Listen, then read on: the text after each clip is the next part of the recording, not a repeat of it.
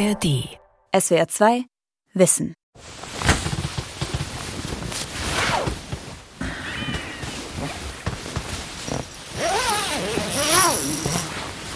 Halb elf Uhr abends und die Bucht vor dem winzigen Fenster meiner Schlafkammer schimmert immer noch im letzten Licht. Ich krieche in meinen Schlafsack und staune zum anderen Ufer hinüber. Bizarre Felskrate ragen dort rabenschwarz aus der Brandung wie riesige Sägezähne. Im Wasser spiegelt sich der Mond, der immer wieder mal durch die Wolken bricht, und das Toplicht einer Segelyacht, die hier vor Anker ging. Angekommen, denke ich im Wegdämmern noch. Endlich. Ein ganzes Reporterleben lang hielt ich an dem Traum fest, einmal von St. Kilda zu berichten. Von Großbritanniens wildestem, entlegenstem Archipel. Jetzt sinke ich hier in den Schlaf, 170 Kilometer westlich des schottischen Festlandes, im offenen Nordatlantik, einem Gebiet mit den höchsten Windstärken und dem gröbsten Seegang Europas. St. Kilda, das schottische Ende der Welt. Ein Feature von Udo Zindel. In dieser grandiosen Einsamkeit behauptete sich sechs Jahrtausende eine ebenso winzige wie handfeste und eigenwillige Kultur. Auf St. Kilda lebten wohl nie mehr als 200 Menschen, fern aller Krisen und Kriege des Festlandes. Ein früher Besucher des Archipels schwärmte 1819. Wenn diese Insel nicht das so lange ersehnte Utopia ist, wo sollte man es dann finden? Wo liegt das Land, das weder von Waffen noch von Geld weiß, das weder Gesetze noch Politik oder Steuern kennt? Dieses Land ist St. Kilda. Okay, that's everyone. So if I can have your attention just for a moment, please. So really warm welcome to St. Kilda. My name is Vivi. I'm the ranger here on the island. Nach einer erstaunlich ruhigen Überfahrt hatte uns Vivi Bollen auf Hirta willkommen geheißen, der einzigen bewohnten unter den vier Inseln des Archipels.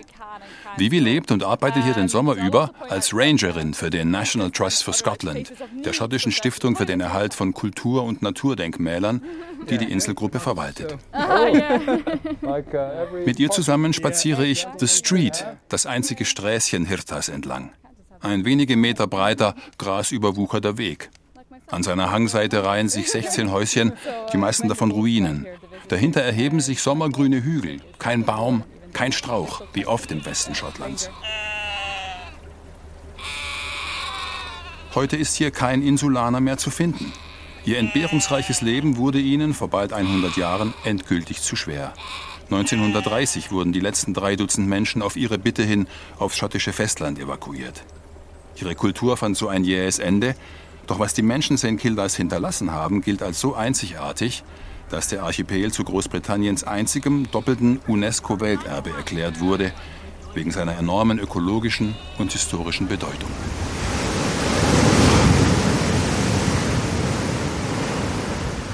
Am nächsten Morgen stehe ich am Strand von Village Bay und schaue auf den offenen Atlantik. Da draußen, unter den Wogen, die in der Sonne glitzern, liegt der tiefere Grund des Reichtums St. Kildas.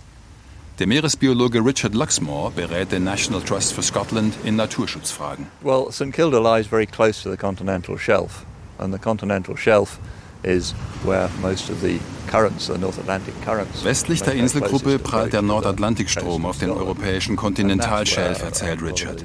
Der Ozeanboden steigt hier plötzlich von mehreren tausend Metern Tiefe auf nur 200 Meter und weniger an.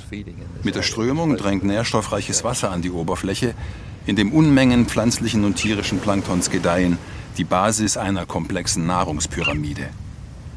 Nur wenige Meter unter der Wasseroberfläche wiegen sich Tangwälder im Seegang, besiedelt von Seeanemonen, Mollusken und Krebsen.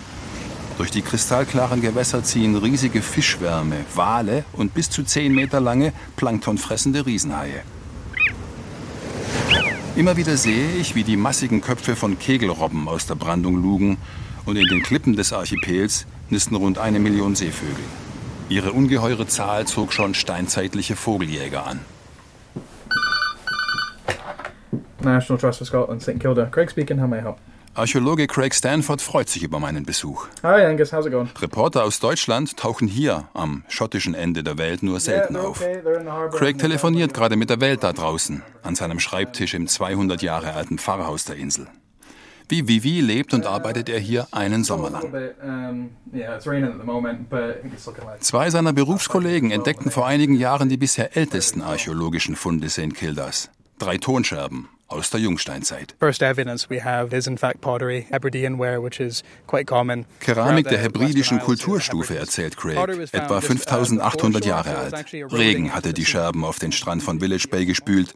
Um ein Haar hätte die atlantische Brandung sie fortgerissen. Woher die frühesten Ankömmlinge St. Kildas stammten, das können auch Craig und seine Kollegen nur vermuten.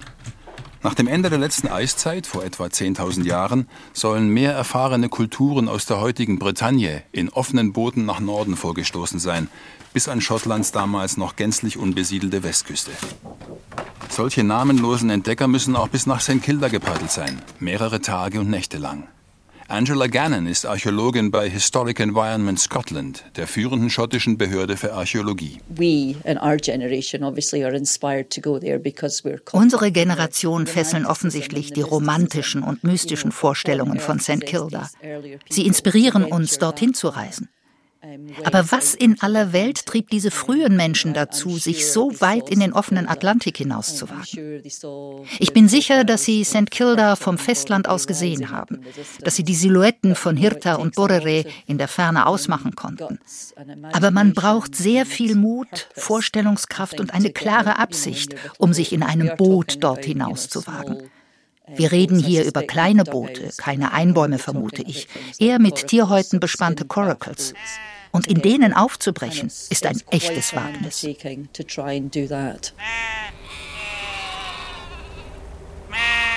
It was discovered, I think, in the 18 Craig Stanford führt mich zu einem der spektakulären archäologischen Funde aus der Frühzeit der Insel.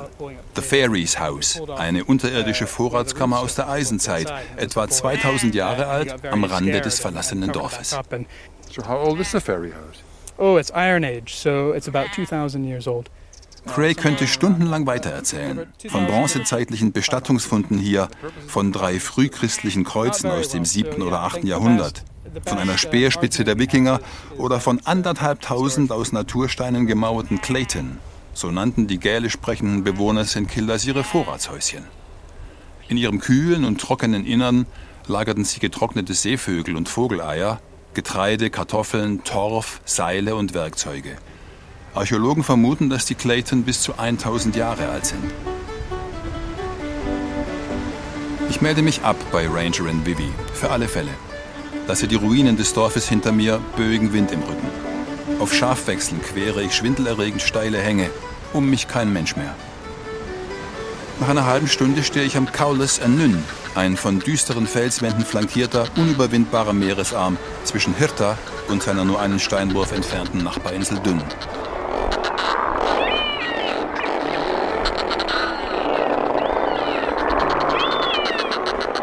Über dem Wasser wirbeln, dicht wie Schnee, hunderte Eissturmvögel auf der Jagd nach Fisch.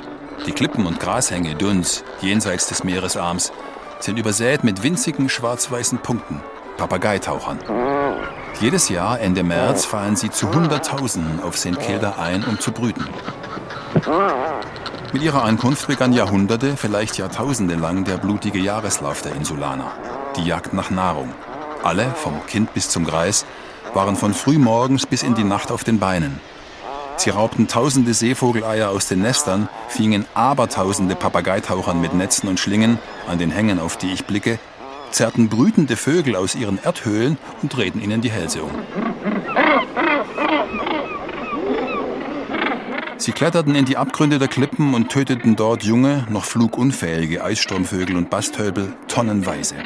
Es sei, schrieb ein früher Tourist, eine pausenlose Szene der Tatkraft und Zerstörung, jedes Jahr aufs Neue, von April bis November. Ein Besucher schilderte das Vogelschlachten im Sommer 1819. Die Luft ist voll gefiederter Tiere. Die See ist mit Federn bedeckt. Die Häuser sind von Federn geziert. Der Erdboden ist mit ihnen gesprenkelt wie eine blühende Wiese im Mai. Das Dörfchen ist mit Federn gepflastert. Und seine Bewohner sehen aus, als hätte man sie geteert und gefedert denn ihre Haare sind voller Federn und ihre Kleidung ist mit Federn bedeckt. Alles riecht nach Federn. Die Böen wüten jetzt mit Sturmstärke. Anorak und Regenhose knattern ohrenbetäubend, die Mikrofone verzerren. Ich ziehe mich zurück in den Schutz des Feather Store, in dem ich übernachte. Ein aus Natursteinen gemauerter, sturmfester Lagerschuppen vom Ende des 18. Jahrhunderts. Er dient dem National Trust for Scotland als rustikales Gästehaus.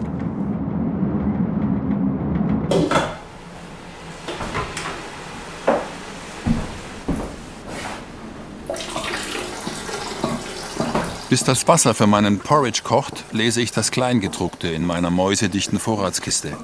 Die Haferflocken stammen aus Schottland, prima. Die Walnüsse kommen aus Moldawien, die Datteln aus dem Iran, verpackt in der Türkei, die Bananen aus Kolumbien, die Schokolade aus Baden-Württemberg. In meinem spartanischen Mittagsmahl sind Zutaten aus fünf Ländern und drei Kontinenten vereint. Welten trennen mein Leben, trennen unser globalisiertes Leben heute von dem der Insulaner einst. Sie lebten jahrtausende lang vor allem von den Eiern, dem Fleisch und Öl der Seevögel. So sehr, dass man sagte, sie selbst stenken nach Vögeln. Ihren kargen Äckern rangen sie ein wenig Hafer, Gerste und Kartoffeln ab. Obst kannten sie nicht, Gemüse war rar, Fischfang spielte kaum eine Rolle, die See ist zu rau hier. Meist aßen sie ungewürzt, lauwarm und halb roh. Nachdem sie die Torfvorkommen St. Kildas erschöpft hatten, heizten und kochten sie mit qualmenden Grashoden. Im Frühjahr, bevor die Vögel zurückkehrten, litten sie oft Hunger. Weil ihr Überleben auf Gedeih und Verderb von Vögeln abhing, achteten die Insulaner peinlich genau darauf, die etwa ein Dutzend Spezies nicht zu dezimieren oder gar auszurotten. Alle Eigenheiten der Tiere, ihre Rufe, ihr Flug, ihr Brut- und Fressverhalten waren ihnen so vertraut, dass sie alleine danach mit erstaunlicher Präzision das Wetter vorherzusagen vermochten.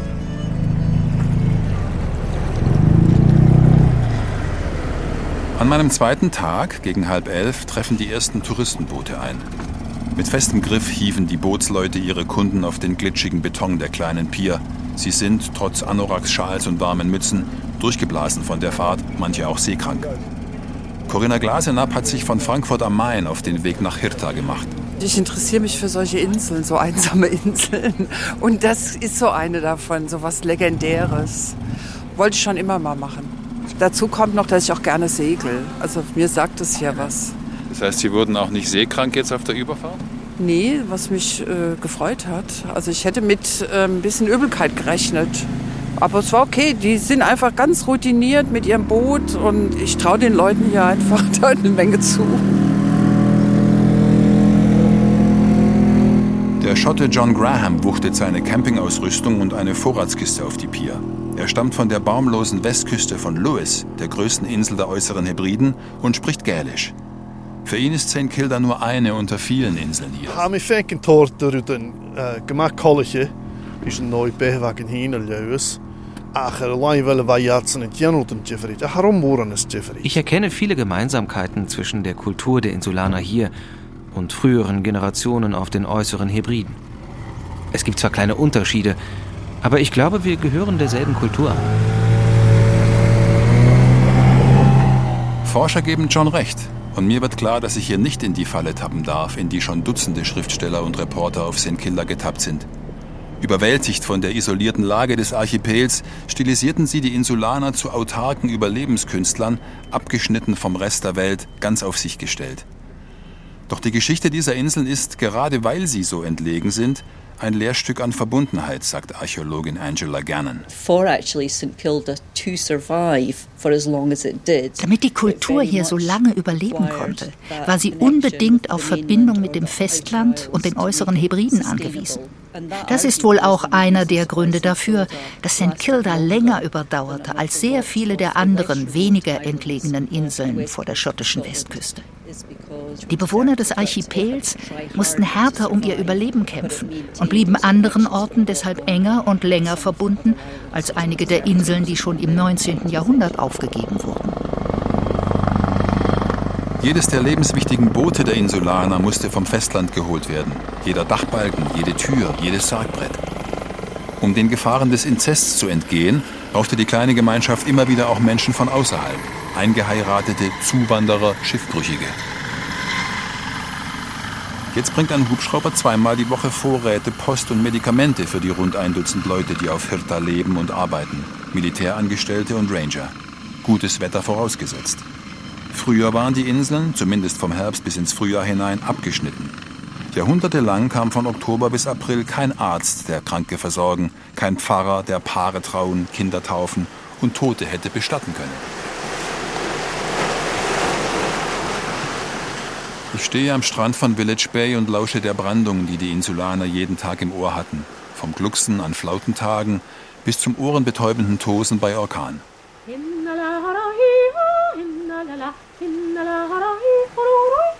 Die Menschen St. Kildas waren wohl am glücklichsten, vermuten Forscher, als sie nur sporadischen Kontakt zum Festland hatten. Keiner von ihnen soll je in einem Krieg gekämpft haben. Die Namen gekrönter Häupter, zu deren Imperien man sie zählte, bedeuteten ihnen nichts. Verbrechen war ihnen unbekannt.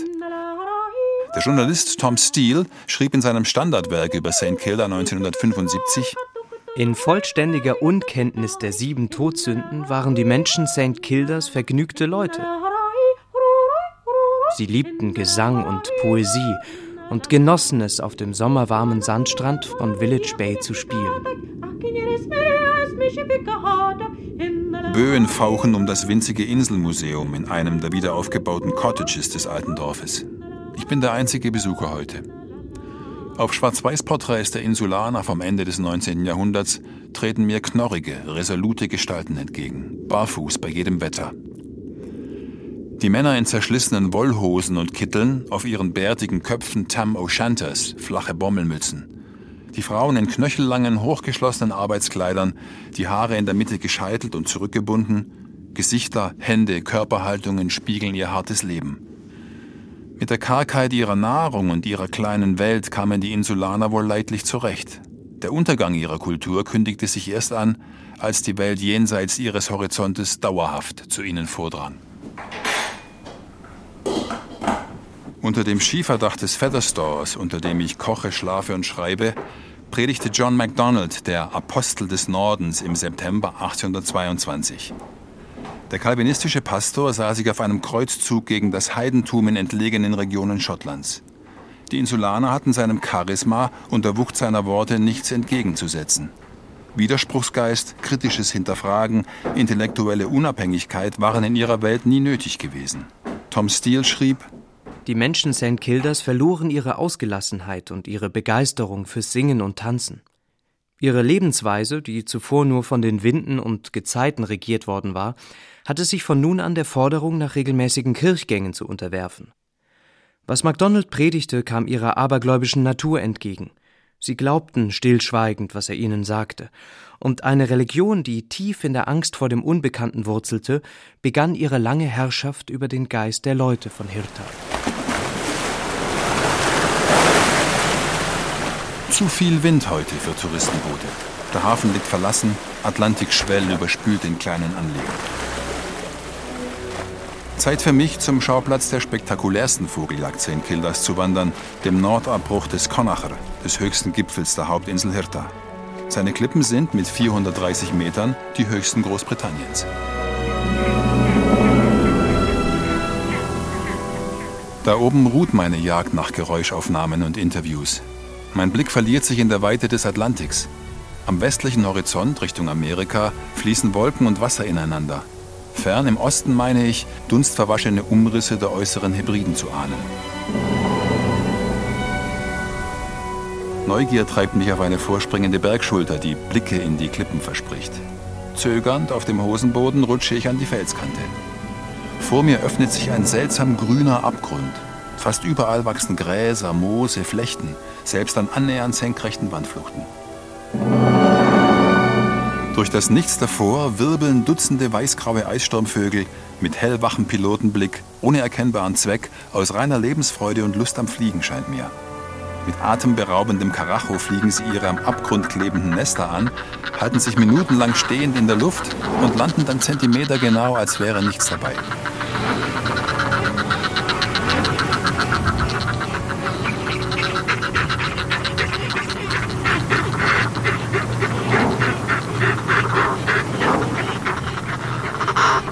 kann mich kaum lösen von diesem Schauspiel und habe doch die Worte von Rangerin Vivi Bollin im Ohr dass das, was ich hier bestaune, nur noch ein Abglanz dessen sei, was die Insulaner einst gesehen hätten. Generally the trend is negative for the seabirds in the wider world that this, most of the seabird populations are in decline. Seevogelpopulationen schwinden in weiten Teilen der Welt. Das gilt nicht für alle Arten, aber die Bestände der meisten Spezies, die in großen Zahlen auf St. Kilda leben, sind am Zusammenbrechen.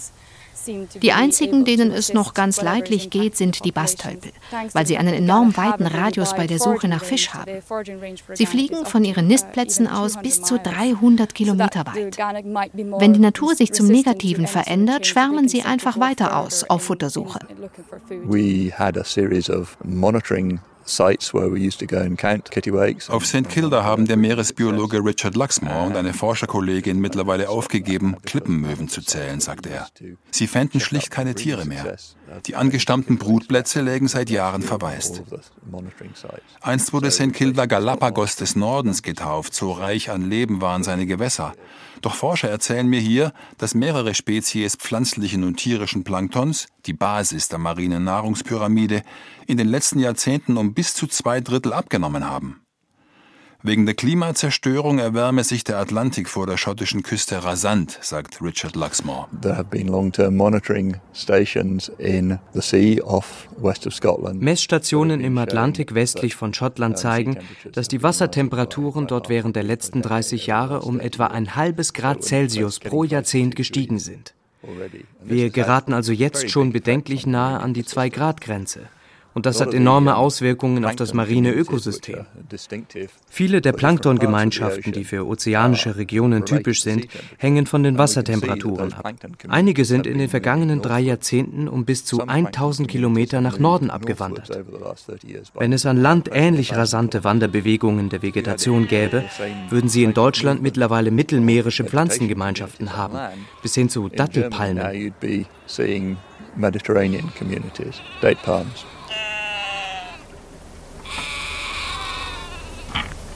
Der Friedhof St. Kildas ist leicht zu finden, hinter einer brusthohen Trockenmauer, 50 Meter oberhalb des Dorfsträßchens. Ich sehe so gut wie keine Grabsteine hier.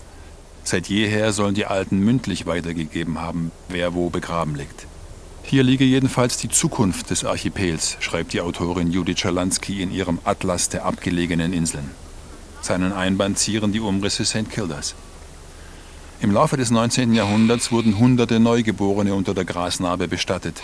Tetanus infantum, Wundstarkrampf bei Säuglingen, suchte Hirta damals heim und bedrückte und verzehrte die kleine Gemeinschaft. Die Ursachen sind bis heute ungeklärt. Just am Höhepunkt dieser Plage war St. Kilda mit dem engstirnigsten dogmatischsten Priester seiner Geschichte geschlagen. John Mackay, Pastor der radikalen Free Church of Scotland. Er lehnte moderne, verbesserte Geburtshilfe ab. Kinder an der Mutterbrust zu stehlen, tat er als animalisch ab. Sein ungebremster Eifer zwang die Insulaner jeden Sonntag sechseinhalb Stunden in den Gottesdienst. Er predigte unablässig Hölle und Verdammnis und nahm der kleinen Gemeinde den Rest an Lebensfreude.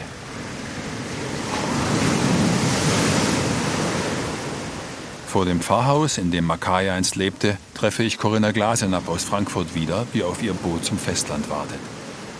Sie wirkt nachdenklicher als bei ihrer Ankunft. Ich habe die ganze Zeit darüber nachgedacht. Die Leute haben hier unter extrem harten Bedingungen gelebt.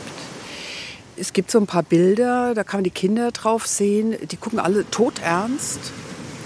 Aber ich denke, die Menschen, die haben es geschafft, hier über einen extrem langen Zeitraum zu leben und ähm, haben offensichtlich sehr lange auch gar nichts vermisst.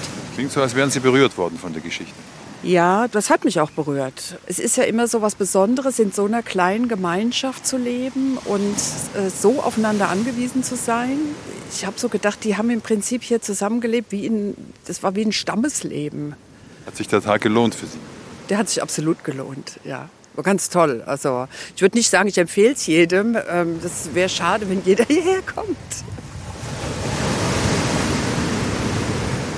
An meinem letzten Tag auf Hirta schließe ich mich einer Führung durch die Reste des alten Dorfes an. Ich bin der einzige Deutsche unter Briten und Amerikanern. And one day in May 1918 they sent a huge German U-boat into Village Bay here.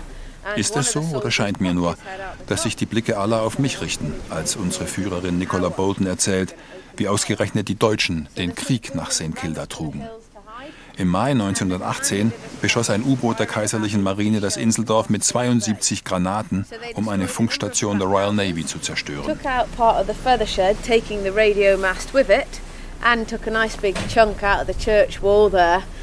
Niemand kam zu Schaden. Doch der Erste Weltkrieg läutete den Untergang der kleinen Kultur St. Kildas ein. Als das britische Militärkontingent 1919 die Insel verließ, folgten einige Töchter Hirtas den Soldaten der Liebe wegen. Junge Insulaner brachen auf, um Arbeit auf dem Festland zu finden. In nur zwei Jahren schwand die Bevölkerungszahl um ein Viertel. Die Zurückgebliebenen wurden von Schlechtwetterperioden heimgesucht, von schwerer Krankheit, Missernten und Hunger. Ende August 1930 wurden die letzten 33 Insulaner auf ihre Bitte hin aufs Festland evakuiert. Dort muss es zu ebenso rührenden wie absurden Szenen gekommen sein. Statt vor Autos rechtzeitig die Straße zu überqueren, sollen Insulaner versucht haben, ihnen davonzurennen. Die arbeitsfähigen Männer, von denen viele noch nie einen Baum gesehen hatten, wurden in der Forstverwaltung beschäftigt und pflanzten Setzlinge. Ihre Cottages lagen Meilen voneinander entfernt. Einsamkeit traf vor allem die Alten unter ihnen hart, von denen viele nur Gälisch sprachen. Englisch blieb ihnen fremd. Tuberkulose forderte rasch mehrere Todesopfer.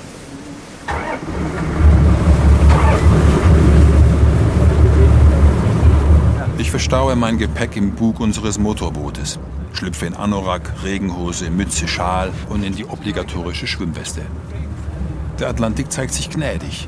Wind und See sind so ruhig wie bei der Hinreise.